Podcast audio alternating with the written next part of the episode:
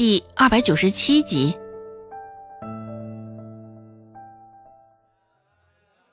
周芷不紧不慢的说道：“陈老，不知道你有没有听说过这个词儿？倚老卖老。这说的就是像你这样的人啊。虽说在药理医术上，你也并没有教会我什么。”不过，这推诿、欺软怕硬的本事，我倒是见识到了。话说的很慢，周芷却也将话中的意思表明的甚是明显了。每一个字都在指控陈老的为人。只是看着周芷这般云淡风轻的模样，又不像是在讽刺陈老的样子。一时之间。陈老竟是不敢相信自己的耳朵。原本以为周芷这个丫头也会像之前那般的态度，不声不响的逆来顺受，只是没成想，这回她竟然顶嘴了。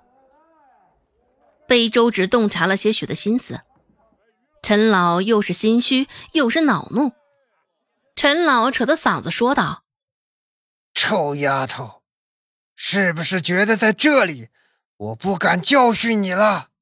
一旁的小四看着也是心惊肉跳的，看着陈老这个样子，像是真的会揍周芷的模样。一时之间，小四也不敢离开，就这样待在周芷的身旁。若是陈老真的出手，他还能帮衬帮衬。周芷也并不畏惧陈老的危险。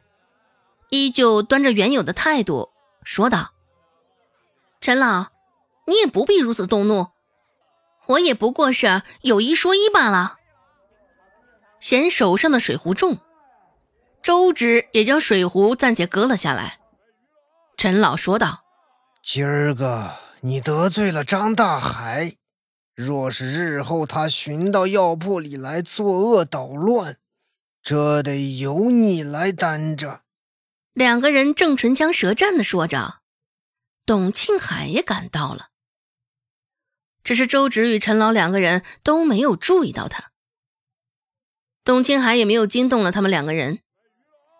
见眼前的一老一小现在为了什么事争论着，董庆海还是一头雾水，随手招了一个小厮，简单的了解了解了一下情况。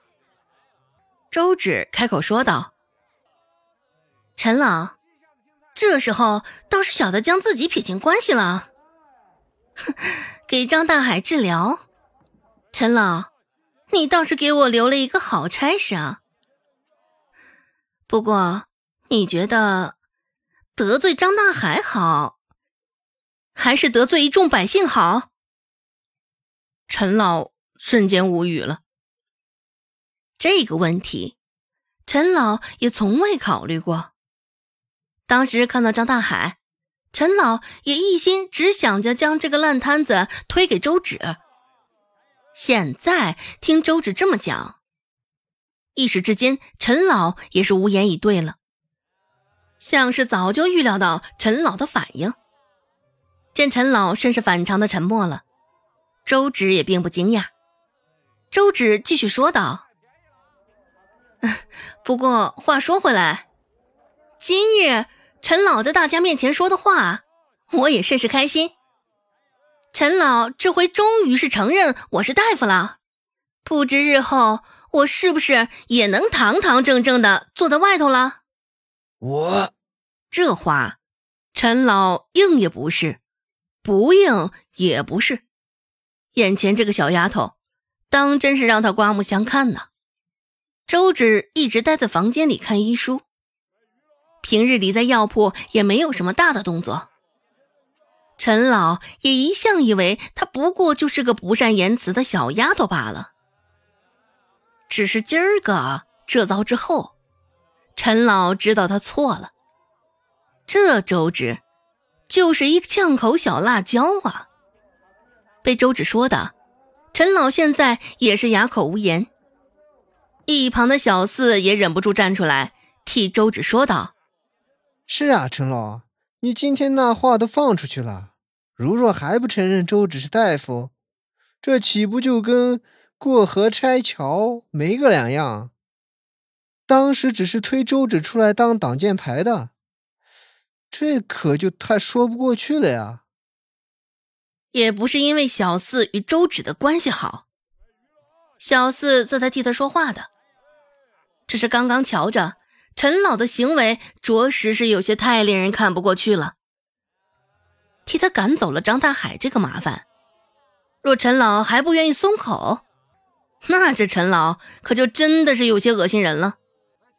现在，陈老是进退维谷啊，唯有承认了周芷可以做药铺的大夫，只是这个年纪还是一个小丫头。却能够与他平起平坐。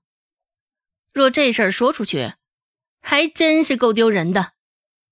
陈老心里也是极不愿意的，不过现在俨然也是由不得他愿不愿意了，只得点头应下了。若是摇头拒绝，陈老就得担上没有道义的路。这回，陈老是真的跳进自己挖的坑里。一旁的董庆海也看明白了这是怎么回事了，皱着眉头看着陈老，开口说道：“周芷在药铺里学习的时间也挺久了，是应该让他试着做一名真正的大夫了。”朝着陈老，董庆海问道：“陈老，你还有别的意见吗？”现在，董庆海也是充当了一名和事佬。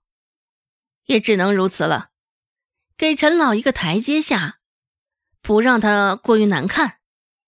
陈老的脸色甚是难看，也明白董庆海这话中的好意。片刻之后，虽说心里不乐意极了，但陈老还是点了点头。本集播讲完毕，感谢您的收听。感兴趣，别忘了加个关注。我在下集等你哦。